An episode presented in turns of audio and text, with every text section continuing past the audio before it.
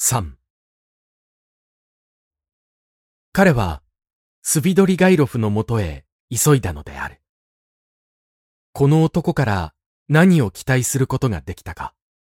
それは彼自身も知らなかった。けれどこの男には彼を支配する一種の権力が潜んでいた。一度このことを意識すると、彼はもう落ち着いていられなかった。それに、今はもうその時期が来たのである。みちみち一つの疑問が特に彼を悩ました。一体スビドリガイロフはポルフィーリーのところへ行ったのだろうか。彼が判断し得た限りで何をかけて誓ってもいいと思ったのは、いや、行ってはいないという答えであった。彼はまた繰り返し繰り返し考えてポルフィーリーの訪問の一部始終を思い起こした上、いや、言ってはいない、もちろん言ってはいないと推定した。が、もしまだ行かなかったとすれば、今後ポルフィーリーを訪ねるだろうか、訪ねないだろうか。が今のところ、尋ねないだろうという気がした。それはなぜか。彼は、それも説明がつかなかった。けれど、よし説明がついたとしても、今の彼は特にそれで頭を悩まそうとはしなかったに違いない。これらはすべて気にかかることばかりだったが、同時に彼はそれどころでないような気がした。実に奇怪な話で、誰もそんなことを信じないかもしれないが、彼は現在目前に迫った自分の運命について、ほんのぼんやりとかすかな注意しか払っていなかった。何かそれ以外にずっと重大な並々ならぬものが彼を悩ましていたのである。それは彼自身に関したことで他の誰のことでもないけれど何か別のことで何か重大なことである。それに彼は限りなく精神的疲労を感じていた。もっともこの朝はこの二三日に比べて、彼の理性はずっと確かに働いていたけれど。それに、ああいうことのあった今となって、こんなくだらない新しい困難を征服するために努力を払う価値が果たしてあるだろうか。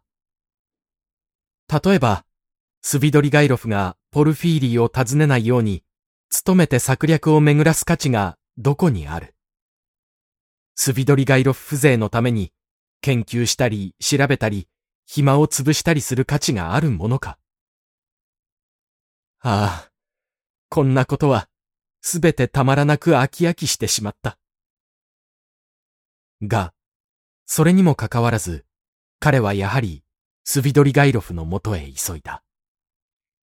果たして彼は、この男から何か新しい暗示なり、逃げ道なりを期待しているのか？実際人は、わらしべにでも捕まろうとするものである。彼ら二人を一緒にしようとするのは、宿命とでも言うのだろうか？それとも、何かの本能か？ことによったら、これは、ただ疲労の結果かもしれない。絶望のためかもしれない。またもしかしたら、必要なのはスビドリガイロフではなく、誰か他の人かもしれない。スビドリガイロフはただ偶然そこに介在しただけかもしれぬ。では、ソーニャだろうか。しかし、今何のためにソーニャのところへ行くのだ。またしても彼女の涙をねだるためか。それに彼は、ソーニャが恐ろしかった。ソーニャは彼にとって癌として動かぬ宣告であり、変わることのない決定であった。問題は、彼女の道を選ぶか、彼自身の道を進むかである。特に今、彼はソーニャに会うことはできなかった。いや、それよりスビドリガイロフを試みた方がよくはなかろうか。そもそも彼は何者だろう。彼はずっと以前からなんとなくこの男が何かのために必要なのを密かに辞任しないわけにいかなかった。が、それにしても、彼らの間に一体いかなる共通点があり得るだろう。彼らの間では悪事すらも一様ではありえなかった。この男はその上、あまりといえば不愉快で、この上ない淫乱者らしく、きっと、狡猾な嘘つきに違いない。あるいは、恐ろしく悪意の強い人間かもしれない。彼については、大変な噂が行われている。もっとも彼はカチェリーナの子供の面倒を見たが、しかし、それは何のためやら、どんな意味を増しているのやら、知れたものではない。この永久に何かの野心や企みを持っているのだ。この二三日というもの、ラスコーリニコフの頭には、絶えずある一つの想念がひらめいて、恐ろしく彼を不安にしていた。もっとも彼は、しきりにそれを追いのけようと努めていたが、それほどこの想念は彼にとって苦しかったのである。彼は時々こんなことを考えた。スビドリガイロフは絶えず彼の身辺をうろうろしていた。今でもうろうろしている。スビドリガイロフは彼の秘密を嗅ぎつけた。スビドリガイロフはドゥーニャに野心を抱いていた。で、もし今もやはり抱いているとすれば。この問いに対しては、ほとんど確実に、しっかりと答えることができる。もし今、彼がラスコーリニコフの秘密を知り、それによって彼に対する支配権を得た以上、それをドゥーニャに対する武器に使用する気になれば。この考えは、時々夢にさえ彼を苦しめたが、意識的にはっきりと現れたのは、今、スビドリガイロフのところへ足を向けた、この時が初めてだった。彼は、こう考えただけでも、暗鬱な憤怒に引き込まれた。第一そうなれば、もう何もかも一変してしまう。彼自身の状態にすら変化が生ずる。つまり、今すぐドゥーニャに秘密を打ち明けねばならぬ。もしかすると、ドゥーネチカに何か不用意な行為をさせないために、自分自身を法の手に渡さねばならぬかもしれない。手紙と言ったな。今朝ドゥーニャは何かの手紙を受け取った。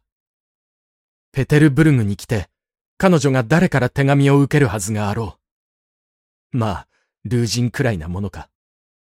もっとも、そんな時にはラズーミヒンが守っていてくれるけれど、ラズーミヒンは何にも知らない。ことによったら、ラズーミヒンにも打ち明けねばならぬかもしれない。ラスコーリニコフは、剣王の情を覚えながら、このことを考えた。何はともあれ、一刻も早く、スビドリガイロフに会わねばならぬ。と彼は、腹の中で、きっぱり決心した。ありがたいことに、ここで必要なのは、詳しい細々したことというよりも、むしろ事件の本質である。しかし、もし彼がそういうことをしかねない男だったら、もしスビドリガイロフがドゥーニャに対して何か企んでいるとしたら、その時は、ラスコーリニコフは最近、ことにこの月中ずっとヘトヘトに疲れ切っていたので、もはやこうした問題になると、その時は、あいつを殺してやる。という唯一の決心より他、どうにも解決ができなかった。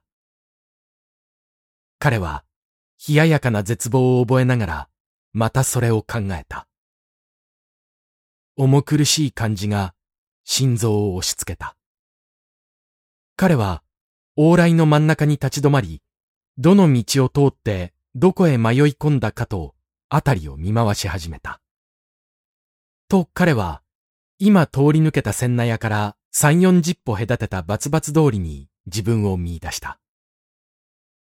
左手のとある家の二階は、そっくり一軒の料理屋で占領されていた。窓という窓はいっぱいに開け放されている。窓に動いている人影から見ると、店は客でいっぱいらしかった。広間には歌声が溢れ、クラリネットやバイオリンが響き、トルコ太鼓が轟いていた。女の黄色い叫び声も聞こえた。彼は何のためにバツバツ通りへ曲がってきたのかと怪しみながら、引っ返そうとする拍子にふと見ると、片端の開け放された窓の一つに、茶テーブルに向かってパイプを加えているスビドリガイロフの姿が目に入った。これは、何とも言えないほど、ぞっとするほど彼の胸を打っ。スビドリガイロフは黙って彼をじろじろ観察していた。そして、同じくラスコーリニコフを驚かしたことだが、彼はどうやら自分に気づかれないうちにこっそり逃げようと腰を持ち上げかけたらしい。ラスコーリニコフはすぐさま自分でも彼に気づかず考え込みながら脇を見ているようなふりをして、引き続き目の隅で彼を観察していた。心臓は騒がしく鼓動した。果たしてその通りである。スビドリガイロフは明らかに人に見られるのを嫌がっているらしかった。彼は唇からパイプを離して、あわや今にも姿を隠そうとした。が、身を起こして椅子をのける拍子に、ふとラスコーリニコフが彼を見つけて観察しているのに気がついたらしい。二人の間には、彼が反省反水のラスコーリニコフをその部屋に訪れた最初の会見の市場に似たものが生じた。ずるそうな微笑がスビドリガイロフの顔に現れ、それがだんだん広がっていった。そして、二人ともお互い同士を見て観察しているのを悟った。とうとうスビドリガイロフはカラカラと大きく笑った。さあさあ、よろしかったらどうぞお入りください。私はここにいますから。と彼は窓から叫んだ。ラスコーリニコフは料理店へ上がっていった。彼は大広間に隣り合った窓一つしかない至って小さな奥の部屋にスビドリガイロフを見出した。広間では二重ばかりの小テーブルに向かって、歌う大連の合唱を聴きながら、商人や管理や、その他あらゆる種類の人が茶を飲んでいた。どこからか、玉をつく音が響いてきた。スビドリガイロフの前の小テーブルには、口を開けたシャンパンの瓶と、半分ばかり酒をついだコップが置いてあった。その他、部屋の中には、小型な楽器を持った手風琴回しの子供と、島のスカートの裾をからげ、リボン付きのチロール帽子をかぶった、健康そうに頬の赤い十八ばかりの歌うたいの女がいた。娘は、隣室の合唱にもめげず、手風琴の伴奏に合わせて、だいぶしゃがれたコントラルトで、何やら下男臭い歌を歌っていた。